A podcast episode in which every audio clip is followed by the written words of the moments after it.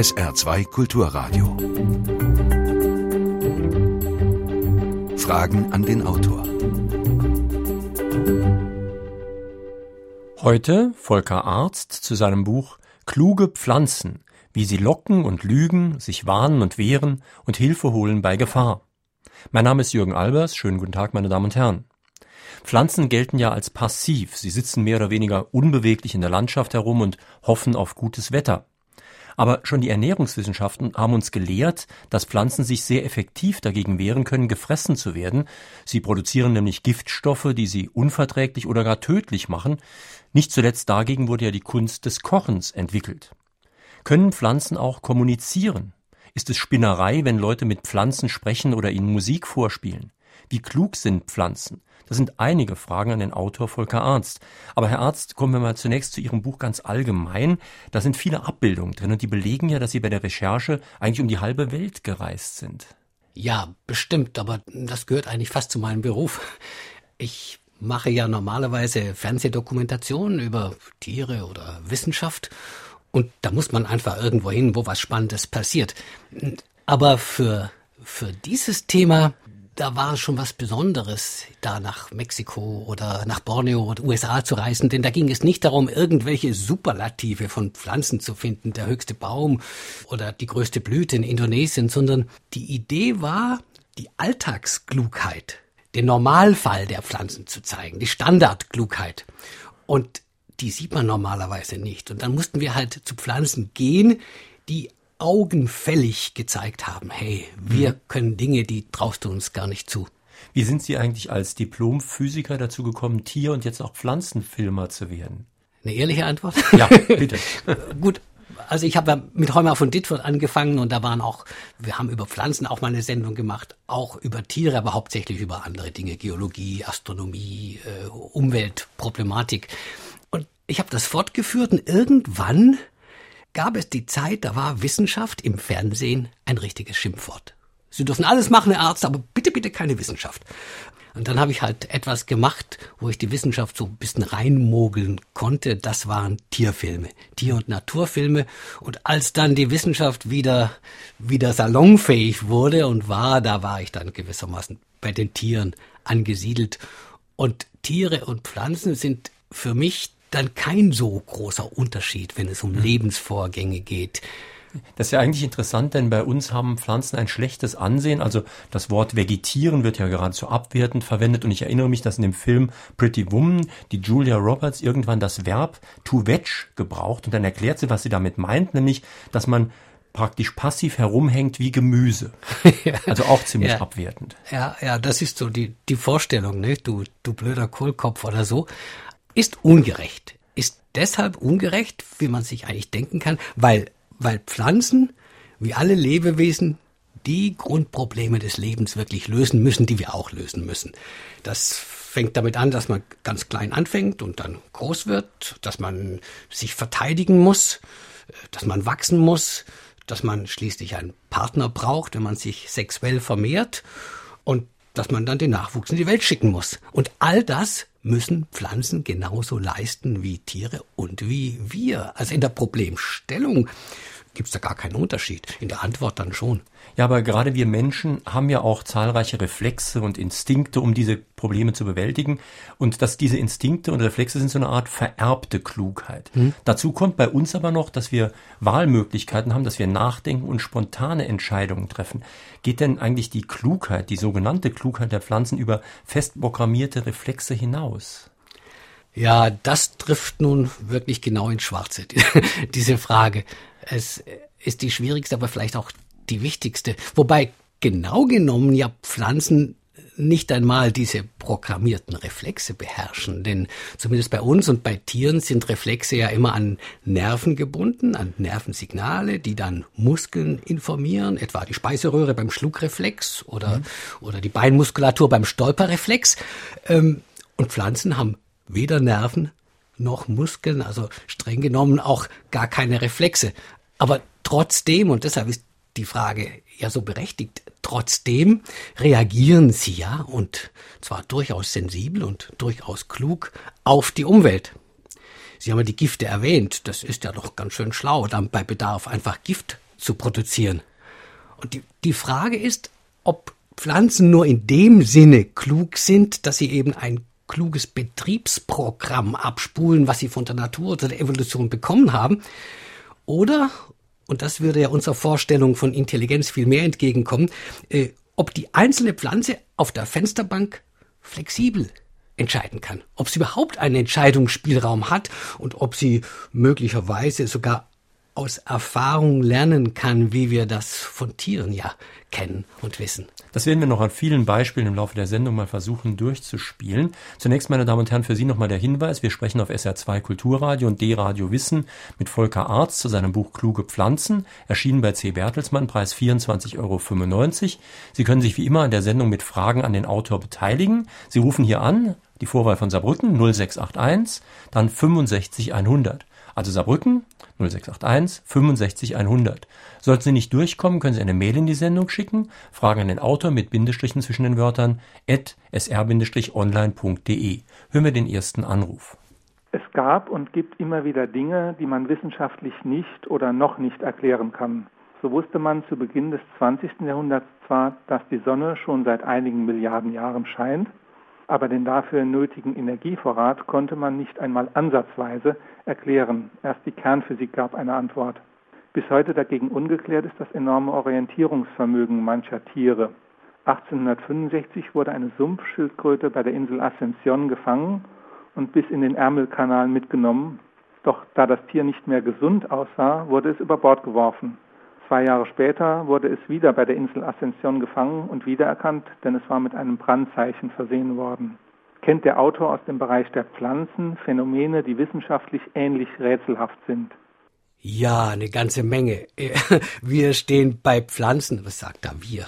Ich bin ja kein Pflanzenwissenschaftler, aber man steht da so am Anfang der Forschung, dass man viel, viel mehr nicht weiß, als man weiß und dass man auch weiß, dass man so vieles nicht weiß.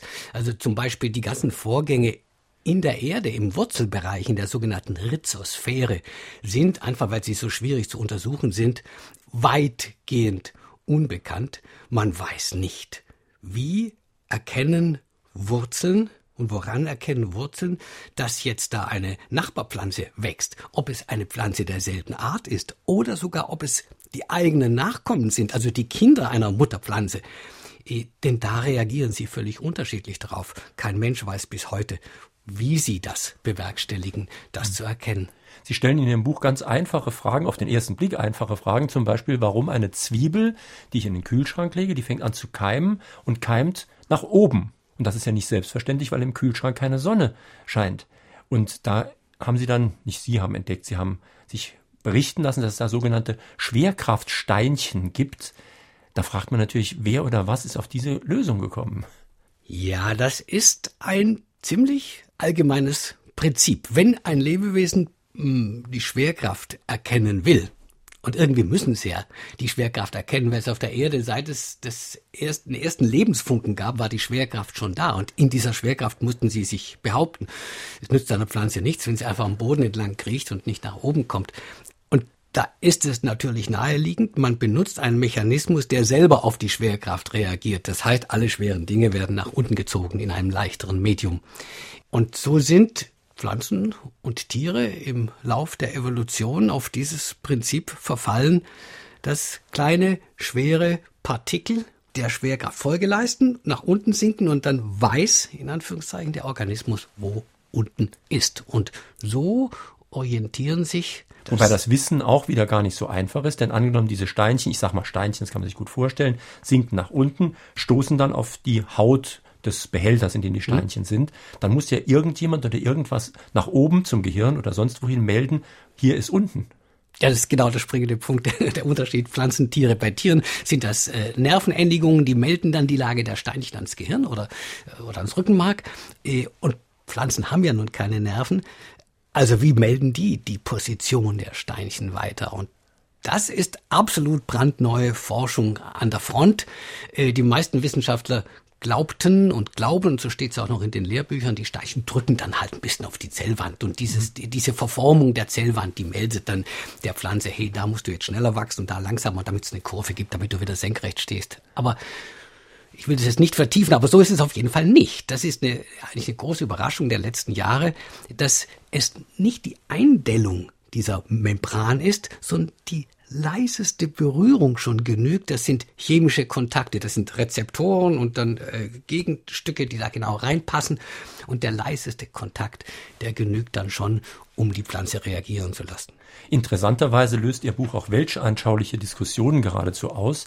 Ein Hörer aus Becking hat schon eine Mail geschickt zum Fleischverzehr und auch ein Hörer aus St. Ingbert, Günter Klam, weist darauf hin, wenn Sie sagen, dass äh, Pflanzen so viel Kommunikationsmöglichkeiten haben, so viel Klugheit und so weiter, ob Sie es dann überhaupt noch schaffen, Pflanzen zu essen. Denn äh, Tieressern wird ja oft vorgeworfen, wie könnt ihr sowas machen, so ein armes Kalb schlachten, aber wieso essen Sie Gemüse? Ja, schlechte Nachricht für Vegetarier. Ne? ähm, gut, erstmal ist es so, dass, dass kein Tier ohne Pflanzen leben kann. Direkt oder indirekt lebt jedes Tier von Pflanzen. Also wir können über unsere Biologie da gar nicht hinweg. Und dann wächst sowieso das meiste auch wieder nach bei Pflanzen, im Gegensatz zu Tieren. Und äh, schließlich sind ja auch viele Pflanzenteile, und das macht die Sache ein bisschen komplizierter, geradezu da, dazu da und von der Pflanze gemacht, um gefressen zu werden. Also Obst zum Beispiel. Die ganzen Früchte, die Beeren und so weiter, die wollen ja, die sollen ja gefressen werden von Tieren. Insofern. Ja, das sagen ja auch die Veganer dann, die ganz streng. Also sowas essen die dann auch, aber nicht sozusagen eine ermordete Karotte, um wieder einen Film zu zitieren. Ja, wovon leben die dann, die Armen? kein Fleisch, kein, keine Pflanzen. Äh, nein, ich, ich mähe den Rasen und esse Gemüse und bin damit zufrieden. Aber wenn ich jetzt zum Beispiel ein, eine Pflanze mit Stumpf und Stiel aus dem Boden reißen soll, das, das kriege ich nur ganz schwierig fertig. Da, da wehrt sich was in mir, da habe ich ein ganz schlechtes Gefühl. Oder wenn ich einen Rosenstrauch auf den, auf den Müll werfe oder so, das finde ich, das finde ich, das finde ich respektlos vor diesen Lebewesen, die, vor denen ich wirklich Achtung habe. Ich glaube, man muss auch Achtung haben, weil sie viel, viel mehr können, als, als wir ihnen zugetraut haben. Hören wir noch eine telefonische Frage. Mein Name ist Peter Stoß aus Quierschied. Ich habe eine Frage an Herrn Arzt. Haben manche Pflanzen nicht schon jahrhundertlang dem Menschen in der Medizin Fortschritte gebracht? Und vielleicht verstehen die Pflanzen uns Menschen besser als wir sie. Naja, in der Medizin die Gifte zum Beispiel, die manchmal Gifte sind und manchmal Heilmittel. Sie zitieren das in Ihrem Buch ja auch. Unser ganzes Küchenregal, die Gewürze haben was mit Giften zu tun, wie ich gelernt habe. Ja, ja, ja. ja. Ich glaube nicht, dass Pflanzen mehr von uns verstehen, äh, weil sie Heilmittel für uns herstellen. Das machen die Pflanzen nicht wegen uns, die gibt's ja auch schon wesentlich länger als uns, die Pflanzen, sondern sie machen, also zum Beispiel Kaffee, Koffein, hm, wirkt natürlich bei uns, ist wunderbar. Ich habe gerade eine Tasse gekriegt. Äh, aber das machen die Pflanzen natürlich nicht uns zuliebe, damit wir wach bleiben, sondern sie machen das, um Insekten abzuschrecken, abzuwehren, dass sie an ihren Blättern knabbern. Koffein ist ein Alkaloid, ist ein, ein Nervengift. Wenn man zu viel trinkt, dann wird man auch ganz zittrig und äh, auch die, die Bewegungen der Insekten sind dann nicht mehr koordiniert. Also die Pflanzen, dass die Pflanzen so viel Heilmittel herstellen, hat damit zu tun, dass sie Abwehrstoffe, Gifte produzieren für ihre Feinde und dass diese Gifte die auf einen tierischen Organismus wirken, in geringen Mengen dann auch auf unseren Organismus wirken mal positiv, mal negativ. Das liegt einfach daran, dass wir mit den Tieren verwandt sind. Ein Hörer aus Neunkirchen, Walter Dickumer, stellt eine Frage nach den Grenzbereichen zwischen Tier- und Pflanzenreich, zum Beispiel Bakterien oder Pilzen. Da wird doch eigentlich deutlich, dass die Natur noch viel vielfältiger ist, als wir oft glauben. Ja, es gibt äh, verschiedene Reiche in der, in, der, in der Welt der Organismen. Das eine ist das Tierreich, das andere ist das Pflanzenreich und dann gibt es eben ein drittes Reich, das sind dann die Bakterien oder ein viertes sind die Pilze, die miteinander gar nichts oder wenig zu tun haben, die man wirklich abgrenzen kann gegeneinander. Ich weiß nicht, es gibt glaube ich acht solcher Reiche. Aber die unterscheiden sich auch. Bakterien zum Beispiel haben keinen Zellkern.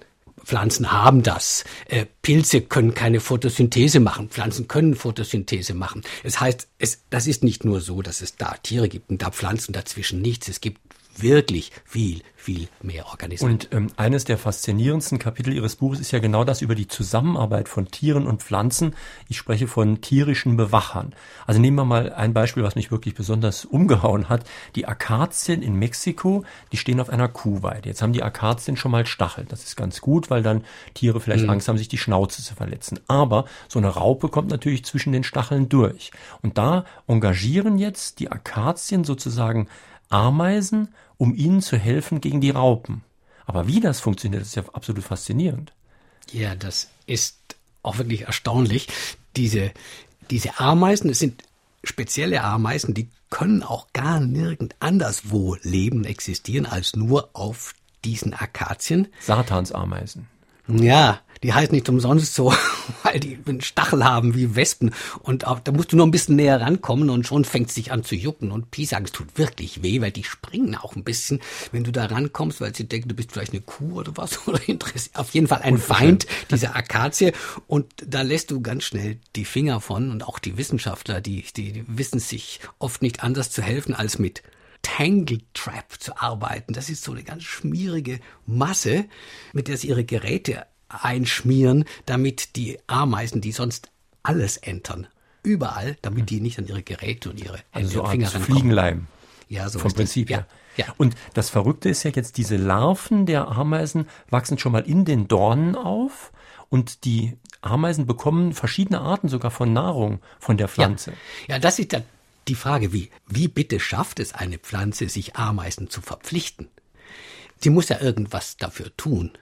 Umsonst ist nichts, auch in der Natur nichts, damit die Ameisen jetzt auf dieser Pflanze bleiben und sie verteidigen. Die denken ja nicht dran, ach, das ist so eine liebe, nette äh, grüne Akazie, die verteidigen wir mal, sondern das, die müssen ja egoistische Motive haben. Und die Pflanze schafft nun erstens Wohnraum. Die Dornen sind hohl, da ziehen die Ameisen ihre Larven hoch. Zweitens versorgen sie die Ameisen mit, das nennt man Ameisenbrot. Das sind so kleine gelbe Eiweiß- und Fettkörperchen, die wachsen auf den Blättern. Und wenn die reif sind, dann kommen die Ameisen und ernten das, füttern damit auch ihre Larven. Und drittens hat diese Akazie dann so kleine brunnenähnliche Drüsen, da kommt immer Nektar an den Blättern, nicht in den Blüten, an den Blättern, da kommt da immer Nektar raus, den die Ameisen besonders gerne mögen. Das heißt, die werden rund rundum versorgt von der Akazie mit allem, was sie brauchen. Und sie könnten auch gar nicht mehr weggehen, denn sie, sie, können gar nichts anderes mehr fangen oder fressen oder jagen. Aber diese Symbiose, das ist eine so raffinierte Zusammenarbeit, auch wenn man kein Kreationist ist, und ich bin kein Kreationist, kann man schon auf die Idee kommen, da steckt doch ein intelligenter Designer dahinter, um ein sehr bekanntes und umstrittenes Schlagwort zu gebrauchen. Ja, es sieht für uns tatsächlich so aus, weil, weil es clever ist. Aber es ist nicht clever, weil da jemand Cleveres dahinter steht, der sich das ausgedacht hat, sondern es funktioniert. Eh, und vielleicht hat eine, eine Akazie mal angefangen mit etwas hohlen, zufällig etwas hohlen Dornen und da hat sich ein Ameisenvolk äh, eingenistet. Nur ab und zu mal. Und so hat sich das weiterentwickelt und wir sehen das Endresultat, das uns unheimlich schlau und intelligent vorkommt. Aber es funktioniert halt. Es sind schon unglaublich viele Anrufe eingegangen. Hören wir gleich den nächsten. Patrick Schwarz aus Bexbach. Wie ist es zu erklären, dass Zimmerpflanzen über die übliche Pflege mit Gießen und Düngen hinaus mit menschlicher Liebe und Zuneigung bedacht sind, sich besser entwickeln als die Pflanzen, die in ähnlichem Maße gegossen und gedüngt werden, aber keine Zuwendung erhalten? Ja, die Frage wird ja in Ihrem Buch auch gestellt. Ja, das ist eine schwierige Frage, weil es eigentlich nicht wirklich wissenschaftlich untersucht ist. Vielleicht haben Sie recht. Ich weiß es nicht. Was heißt Zuwendung? Und ist es tatsächlich so, dass die Pflanzen besser gedeihen? Brauchen Sie Streicheleinheiten? Brauchen Sie Mozart oder vielleicht Hardrock? Ja, ich glaube, dass jemand, der seine Pflanzen liebt und wirklich mit ihnen spricht oder sie mal streichelt oder äh, dass der ganz anders gießt, ganz anders düngt. Er ist eben keine Maschine. Der hat ein Gefühl dafür, wann die Pflanze was braucht. Der, äh, der, der, der pickt auch da mal einen Milbenfaden weg von Spinnmilben oder so. Und äh, der streicht auch mal über die Blätter. Gerade das Streicheln von Pflanzen hat einen Effekt. Das wissen wenige und glauben auch wenige, aber es ist auch gar nicht so geheimnisvoll, wenn man Pflanzen regelmäßig jeden Tag mal für fünf oder sechs Sekunden streichelt, reagieren sie darauf. Sie verändern ihr Wachstum.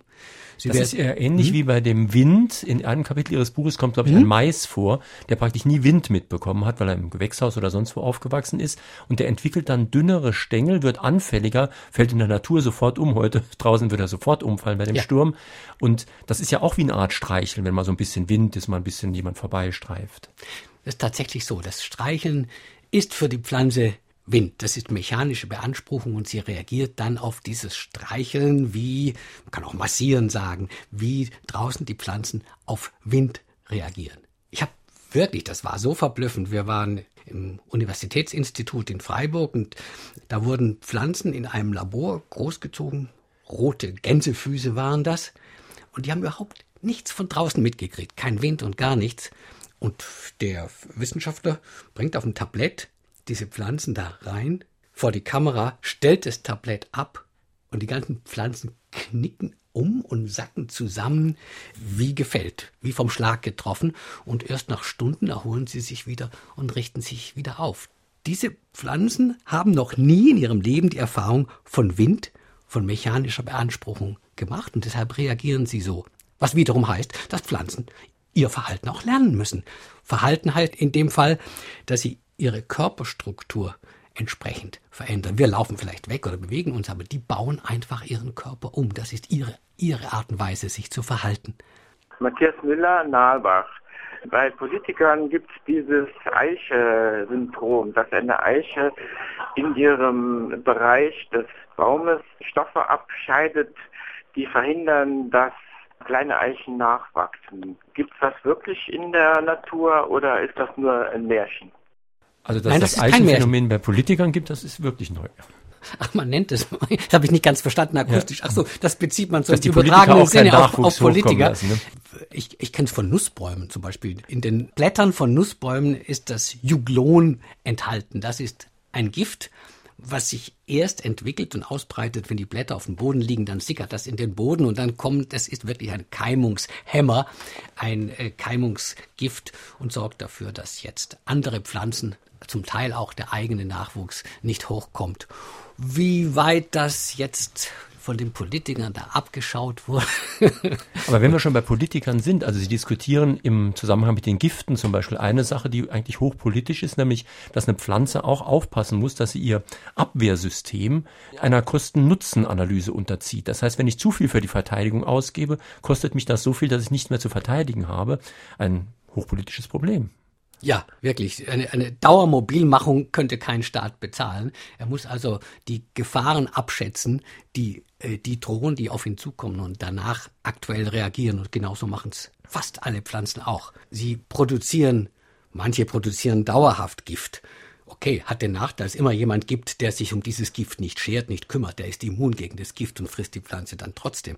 Aber viele Pflanzen, die meisten Pflanzen eigentlich warten auf erste Anzeichen eines Angriffs und dann lassen sie von ihren Wurzeln meistens Gift produzieren, werfen also die Giftmaschinerie, die Verteidigungsmaschinerie an, pumpen das in Stängel und Blätter und dann sind sie gewappnet. Dann, dann äh, wenn das Insekt dann reinbeißt, dann schmeckt es ganz fürchterlich und wenn es trotzdem weiter frisst, dann kriegt es Nervenlähmung oder, oder irgendwelche Gifte, die die nächste Häutung unterbinden. Also sie haben nicht zu viel stehendes Heer sozusagen, sondern sie mobilisieren erst dann, wenn es, wenn Not am nicht Mann ist, sondern Not am Abwehrstoff. Sie haben ja das Beispiel der Kudus drin, die äh, irgendwo an Bäumen fressen und der Baum produziert dann das Gift aber erst so nach einer Viertelstunde ungefähr. Und wenn das Tier rechtzeitig weiterzieht, passiert ihm nichts, der Baum wird aber auch nur angeknabbert.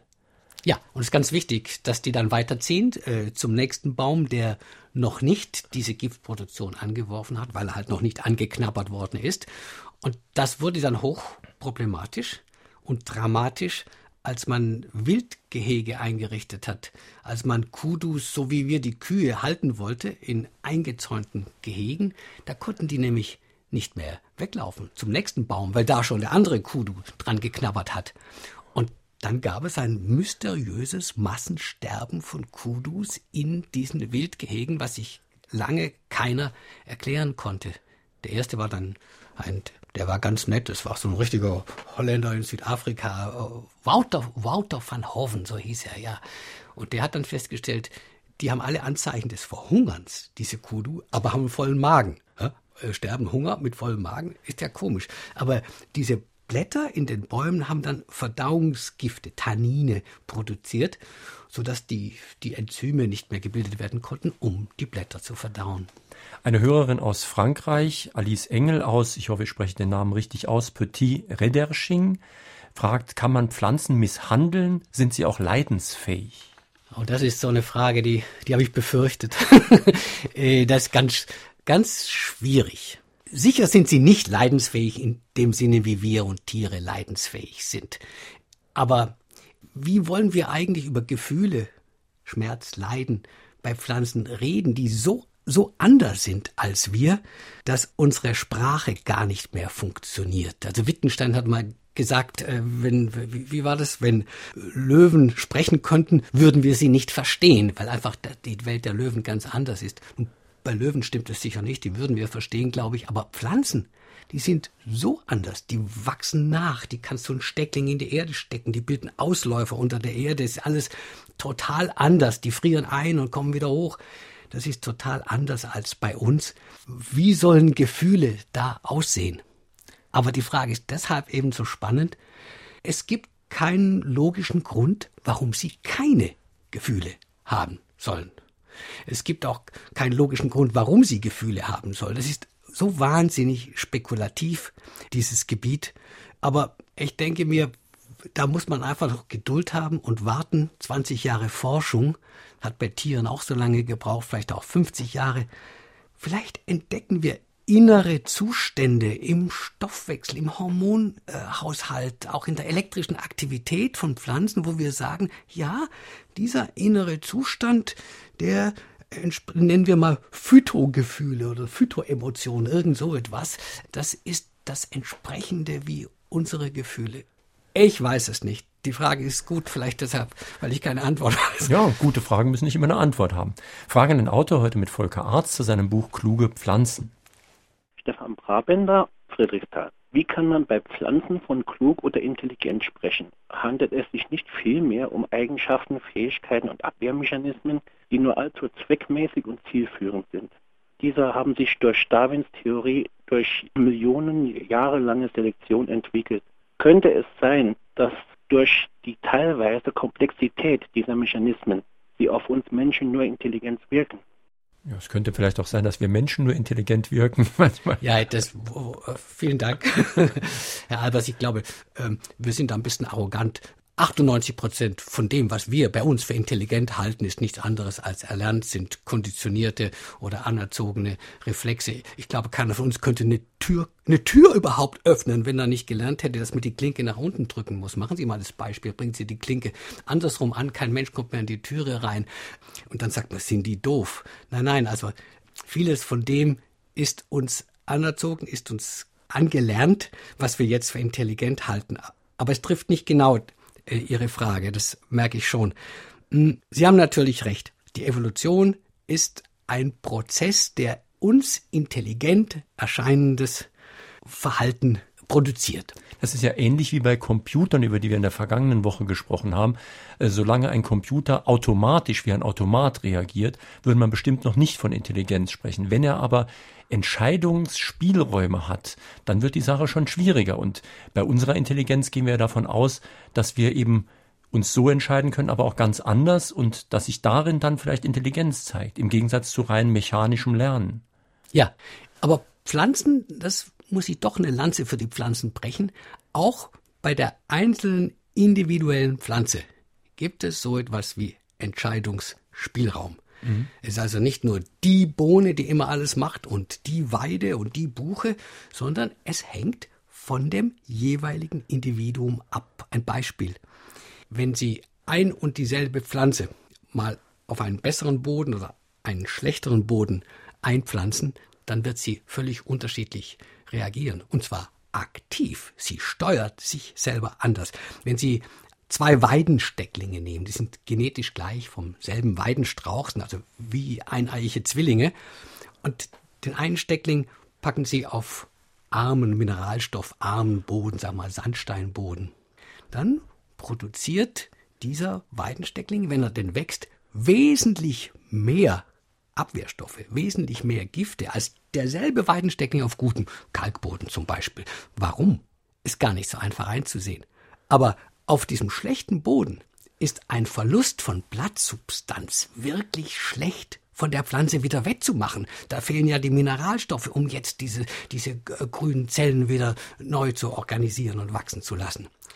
Auf gutem Boden sagt sich, in Anführungszeichen, sagt sich die Weide, ja, lass ich doch lieber mal ein bisschen an mir rumfressen. Es kommt ja viel billiger, ist ja viel ökonomischer, wenn ich den Schaden dann durch ein neues Blatt äh, wieder wettmache. Gibt ja genügend Mineralien, Boden gibt ja alles her.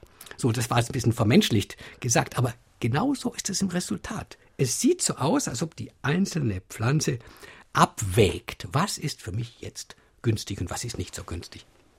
Eine Hörerin aus Saarbrücken. Ich habe irgendwo gelesen, dass eine Pflanze genau die Stoffe, Mineralien und so weiter produziert, die ein Mensch braucht, wenn sie in der Wachstumsphase mit seinem Speichel und Urin in Verbindung kommt. Kann der Autor dazu etwas sagen? Nein, kann ich nichts dazu sagen. Also ehrlich gesagt, mich hat es jetzt auch überfordert.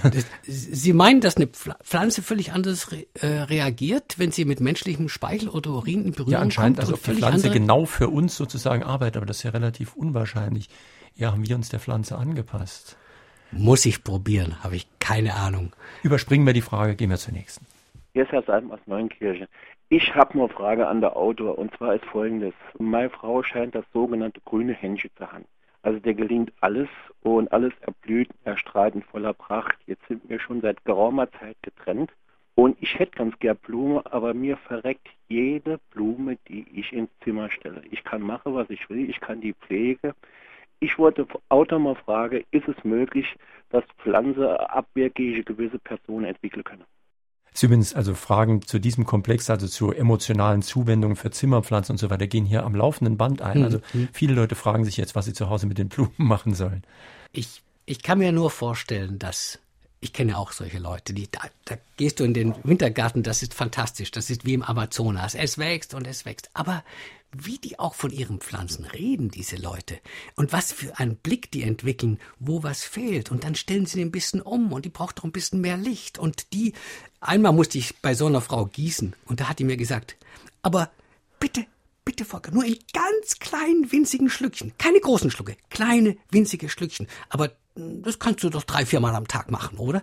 So, da habe ich gedacht, hey, was die, wie die sich hineinversetzt in, in Pflanzen und wie sie offensichtlich instinktiv weiß, was Pflanzen auch brauchen. Das ist toll.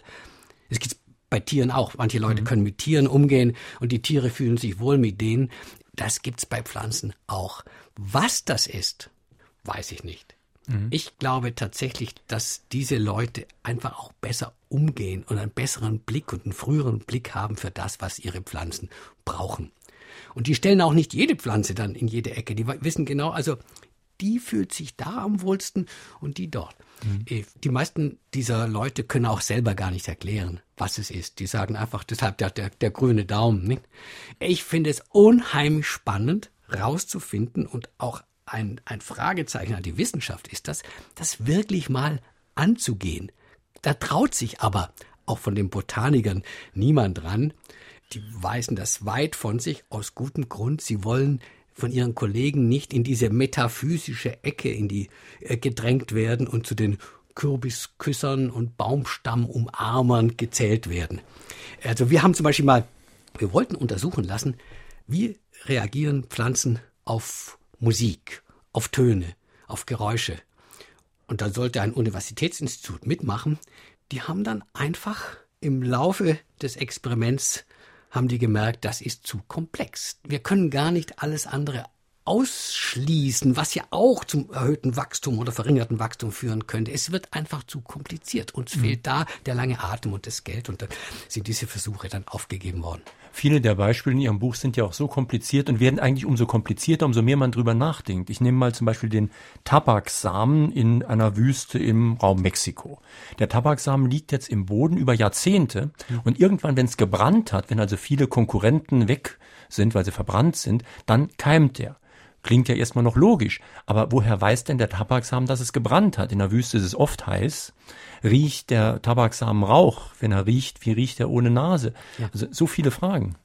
Ja, das ist eine ziemlich bekannte Geschichte, dass äh, diese sogenannten Pionierpflanzen, dass die Samen der Pionierpflanzen auf chemische Stoffe, die in der Asche vorkommen und auf gasförmige Stoffe, die wir als Aschegeruch wahrnehmen, reagiert.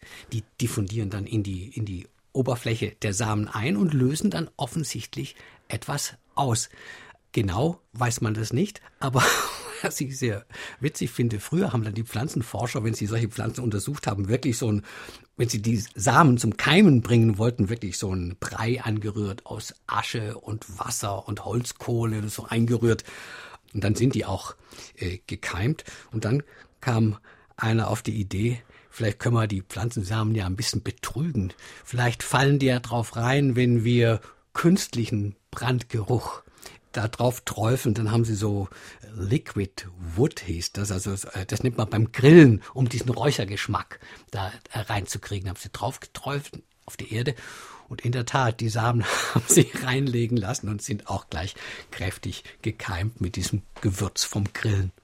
Mein Name ist Reinhard Paulus aus Merzisch. Ich will äh, den Autor fragen, was er davon hält, dass Pflanzen ausschließlich dazu angebaut werden, um später dann in Biogasanlagen zu verfeuern. Das wird dann noch vom Staat subventioniert. Ich finde, das ist eigentlich ökologisch betrachtet der gleiche Schwachsinn wie die sogenannte Abwrack- oder Umweltprämie beim Pkw. Ja, Biogas. Das ist ein, ein großes Thema. Ich fürchte fast, das führt ein bisschen raus. Es geht ja letztlich um die Frage, sollen wir Pflanzen anbauen zur menschlichen Ernährung oder zur menschlichen Energieversorgung und wie weit äh, drängt das eine das andere an den Rand?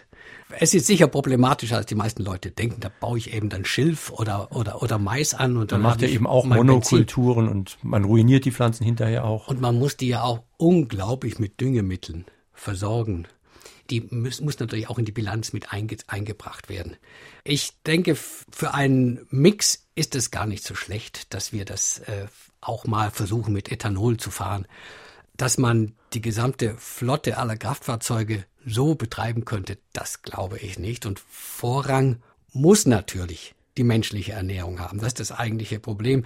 Wobei Sie da sowieso ein, eines meiner großen Unruhethemen ansprechend äh, der ganze Klimaschutz und die ganze Klimadiskussion ist ja eigentlich widersinnig, ist Symptomkuriererei, wenn man nicht gleichzeitig Bevölkerungsziele formuliert und das viel zu hohe Wachstum der Menschheit auch versucht in den Griff zu kriegen. Beides gehört zusammen, aber das führt uns jetzt ein bisschen weit weg. Gerda Kehl, Neunkirchen. Ich hätte gerne den Autor gefragt, ob er die Gemeinschaft Fintorn kennt. Nein. Ich kenne sie auch nicht, dann hören wir gleich die nächste Frage. Valerie Betancourt in Riegelsberg bei meiner Omi. Die ist eine Naturfreundin, die umarmt die Bäume, die spricht mit den Pflanzen und sammelt auch Heilkräuter. Und ich wollte bitte von dem Autor wissen, ob das etwas Falsches ist oder ob sie da doch gute Dinge tut, auch in Hinsicht auf die Tiere, die mit den Pflanzen auch leben, wo sie dann immer wieder davon spricht. Vielen Dank und auch danke für dieses Buch. Bitte, sagen Sie Ihrer Omi, dass sie das auf jeden Fall weitermachen soll, wenn sie sich gut dabei fühlt.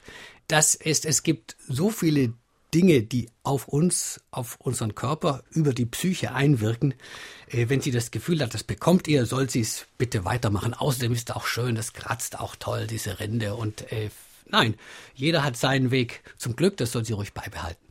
Wir haben ja vorhin schon über Monokulturen gesprochen, die manchmal, nicht manchmal, die sind fast immer sehr problematisch.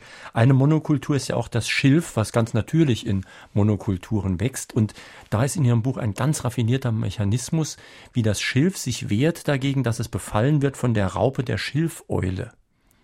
Ja, das ist ja ein großes Problem. Monokulturen, jeder sagt, bauen da riesige Äcker. Da muss nur einmal ein Schädling rein, der vermehrt sich dann, weil er sein Futter nun in beliebiger Fülle und Hülle findet.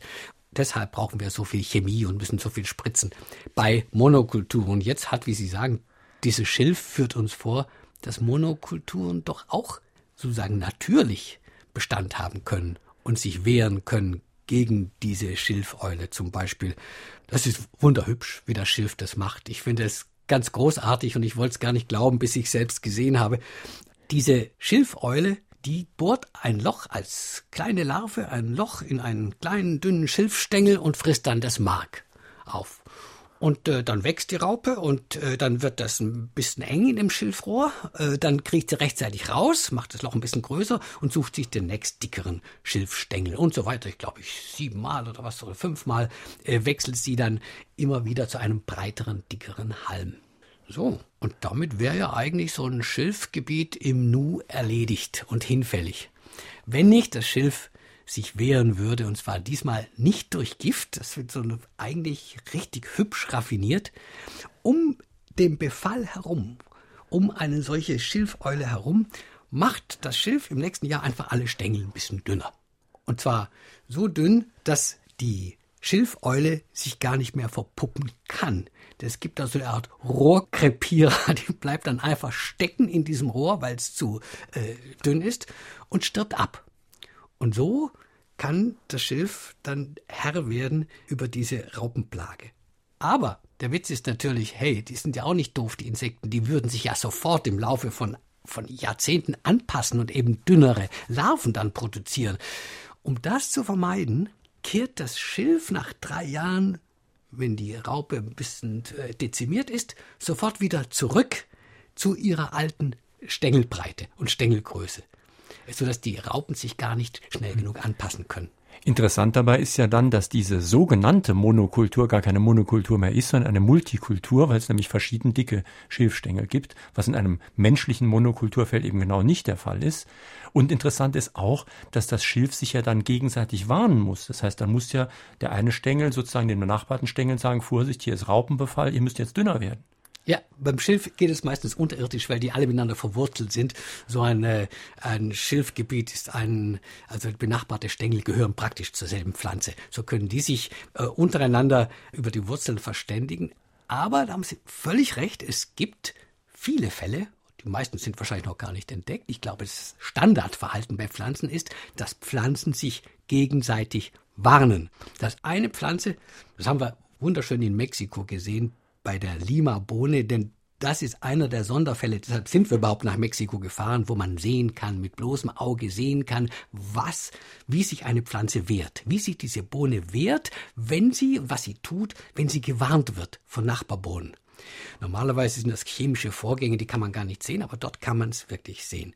Wenn eine Bohne angefressen wird von Raupen oder Käfern, dann sendet sie einen bestimmten Duft aus, aus den Poren der Blätter.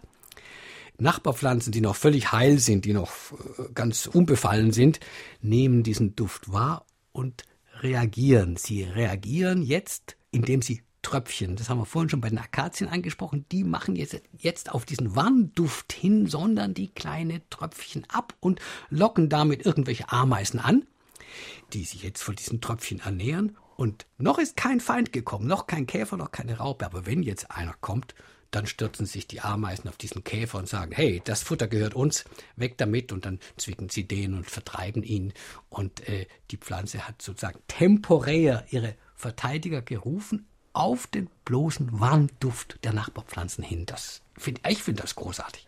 Hören wir noch eine Frage an den Autor. Mein Name ist Rudi Müller und ich rufe aus Pirmasens an und ich wollte zu der Sache sagen, dass es nicht nur im Ausland oder in Afrika spezielle Sachen gibt. Ich habe in meinem Garten hier einen Apfelbirnen- und Mirabellen- und Zwetschgenbaum und in den Bäumen leben Blattläuse und Ameisen in den Baumscheiben und die klettern bis in die kleinsten Äste hoch, um die Blattläuse, um den Kot der Blattläuse zu melken. Und diese Geschichte zeigt doch, dass das mit den Ameisen überall so ist. Ja, vielen Dank. Das ist ein ganz toller Hinweis. Steinobst zum Beispiel, alles Steinobst, ob das äh, Pflaumen oder, oder, oder, oder äh, Kirschen sind, benutzen dasselbe Prinzip, Prinzip und produzieren kleine Tröpfchen. Das weiß man nicht, ist auch eben nicht so gut untersucht bei uns, um Ameisen bei Gefahr anzulocken.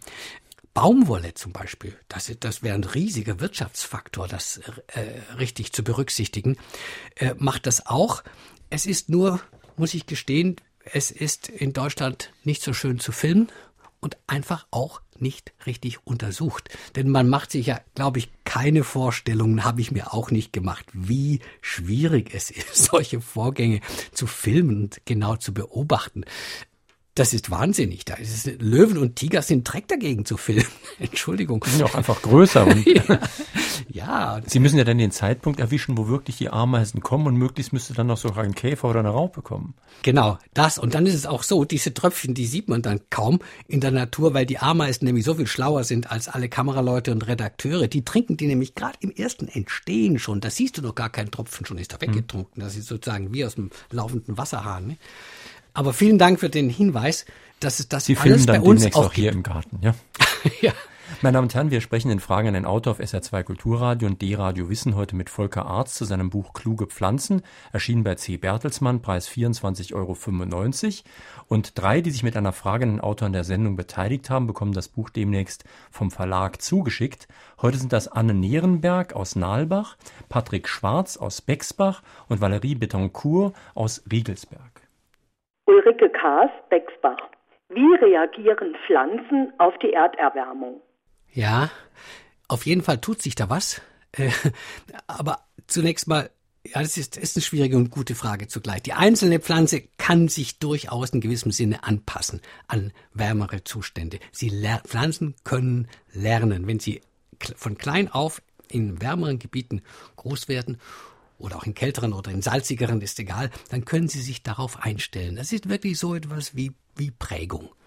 Das, was wir als erstes merken werden durch, äh, bei der Erderwärmung, ist, dass sich einfach wärmeliebendere Pflanzen jetzt weiter nach Norden ausbreiten. Nicht umsonst äh, werden schon von den deutschen Winzern andere Weinsorten angepflanzt, die bisher nur im Süden möglich waren, die jetzt plötzlich bei uns auch gedeihen. Das heißt, die Vegetationszonen werden sich verschieben. Eine Frage kommt hier aus Osnabrück von Heinrich Heine. Er spricht auf den Film Avatar an, den Sie vielleicht kennen, mhm. ob wir mit den Bäumen so umgehen sollen wie in diesem Film. Nein, das würde ich für übertrieben halten. Bäume sind keine Gottheiten und äh, Bäume sind, da bin ich überzeugt, sind nicht äh, sozusagen die besseren Menschen und höhere Wesen, denen wir uns anvertrauen können.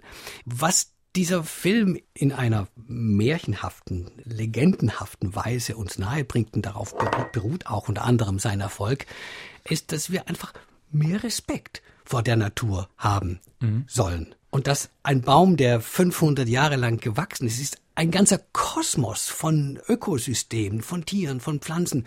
Und wir wissen wirklich unter der Erde überhaupt nicht, was dieser Baum macht. Man sieht in Ihrem Buch auf einem Bild, dass Mitarbeiter, Forscher im Weltraum oder irgendwo in einem Flugzeug in Schwerelosigkeit in ihrem Labor rumschweben. Und in die Richtung geht eine Frage von Herbert Schmidt aus Heusweiler. Er fragt, was es für Resultate gibt von Pflanzenexperimenten im schwerelosen, erdnahen Weltraum. Diese Frage gehört zu dem, was wir vorhin schon angesprochen haben, der Schwerkraftsinn der Pflanzen. Woran merkt die Pflanzenzelle, dass jetzt die Steinchen nach unten gesunken sind? Ist es das Gewicht oder ist es äh, die bloße Berührung? Und dazu gibt es nun Welt Schwerelosigkeitsversuche, das sind diese Parabelflüge hauptsächlich. Ein, ein Airbus ist das schwerelos äh, aufsteigt wie ein Stein, schwerelos aufsteigt und wieder runterfällt. In diesen 20 Sekunden herrscht Schwerelosigkeit. Und Haben Sie da, das mal mitgemacht? Ich wollte ja unbedingt, aber ich habe mich nicht rechtzeitig angemeldet. Aber Angst hatten Sie nicht? Nein, ich würde, das gehört zu meinen Träumen. Das muss ja wunderbar sein, mal 20 Sekunden schwerelos.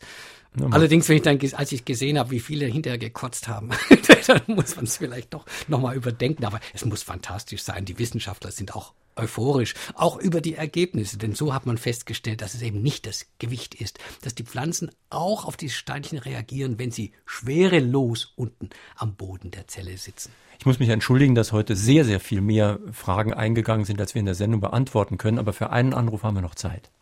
Eine Hörerin aus Elversberg. Mit welchem Instrumentarium registrieren denn die Pflanzen günstige bzw. ungünstige Wachstumsbedingungen?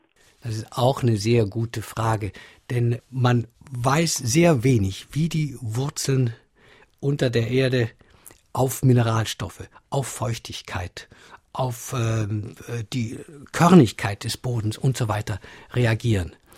Was man weiß, ist, dass es da wirklich Verrechnungsvorgänge gibt. Also die Wurzelspitzen spüren die Konzentration an Mineralstoffen, müssen das weiter transportieren, diese Information weitergeben, damit sie dann auch in diese Richtung wachsen können. Denn Wurzeln scheinen ja zu wissen, scheinen ja zu spüren, wo ist es günstig hinzuwachsen, wo gibt es mehr Mineralstoffe, wo ist die Feuchtigkeit größer, müssen das alles miteinander verrechnen, weil ist denn gerade überhaupt ein Bedarf oder ein besonders hoher Bedarf über der Erde, um jetzt zu wachsen?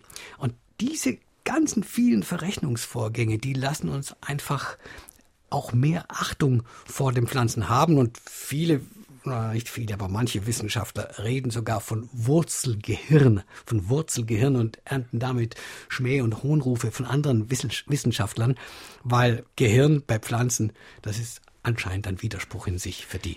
Sie sind ja Filmemacher auch und Ihre Filme sind hoffe ich doch sehr, so seriös, dass da keine Fakes, also keine Betrugsmanöver gezeigt werden. Ich habe nämlich in Ihrem Buch gelernt, dass zum Beispiel die Lemminge, die kleine Tiere sind, die aber sehr mutig sind und sogar Eisenbahnen angreifen, dass die gar nicht äh, so sind, wie wir immer denken, denn der berühmte Zug der Lemminge, der war eine Erfindung von Walt Disney und der hat das wirklich gefälscht im Studio. Ja, der Disney-Film ist, ist, auch bekannt dafür, dass es wirklich auf einem großen Drehteller, der für sich gedreht hat, der Lemmingzug immer wieder vor der Kamera vorbeigeführt wurde, immer wieder dieselben hintereinander weg, sodass es wie ein großer Zug aussah. Übrigens mit äh, Lemming-Typen, die selber gar nicht wandern. Und auch das Runterstürzen über die Klippe, die wurden halt runtergeworfen. Das war damals anstandslos noch möglich. Nein, das haben wir in diesem Maße, sage ich mal ganz vorsichtig, nicht gemacht. Aber du kommst als Filmemacher wirklich nicht drum herum, ab und zu ein bisschen nachzuhelfen. Ich kann mich an ein Beispiel erinnern, es fällt mir jetzt nicht mehr ein, wo sie ein bisschen nachgeholfen haben, weil partout keine Ameisen kommen wollten, glaube ich, oder so. Ja, das, zum Beispiel bei, bei diesen Tröpfchen, bei dieser simplen Geschichte, diese Tröpfchen, die da als Abwehrmaßnahme gebildet werden, die zu filmen. Es geht einfach nicht.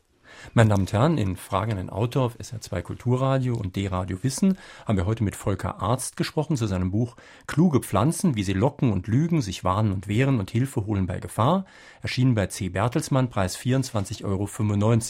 Die Sendung, die Sie gerade gehört haben, werde ich morgen ganz früh schon ins Internet stellen. Sie können sich dann nochmal anhören oder auch kopieren. Wir haben im Internet noch ein zweites Podcast-Angebot von Fragen an den Autor, unser sogenanntes Klassikerfach. Da gibt es jetzt neu eine wirklich recht kontroverse Sendung aus dem Jahre 1982. Horst Hagen, die Sache mit dem Weitwerk, wie edel ist die Jägerei. Kann man sich heute noch genauso anhören wie damals. Hier auf SR2 Kulturradio folgt jetzt gleich das Konzert. Und am nächsten Sonntag, da haben wir einen Erziehungswissenschaftler zu Gast, nämlich Professor Werner Lauf. Er hat ein Buch geschrieben, das Elterndiplom oder Erziehung verstehen. Der Autor ist wohlbemerkt nicht nur Professor für Erziehungswissenschaften, sondern auch Vater von sechs Kindern. Das hilft bei diesem Thema mit Sicherheit auch. Er untersucht die Abläufe im Medizinbetrieb, sagt, dass Kompetenzen von Müttern und Hebammen zerstört werden, fragt, wie man Erziehung von Bildung abgrenzt und ruft bei uns so eine Art Erziehungsnotstand aus. Das also am kommenden Sonntag. Schönen Tag, schönes Weiterhören wünscht Jürgen Albers.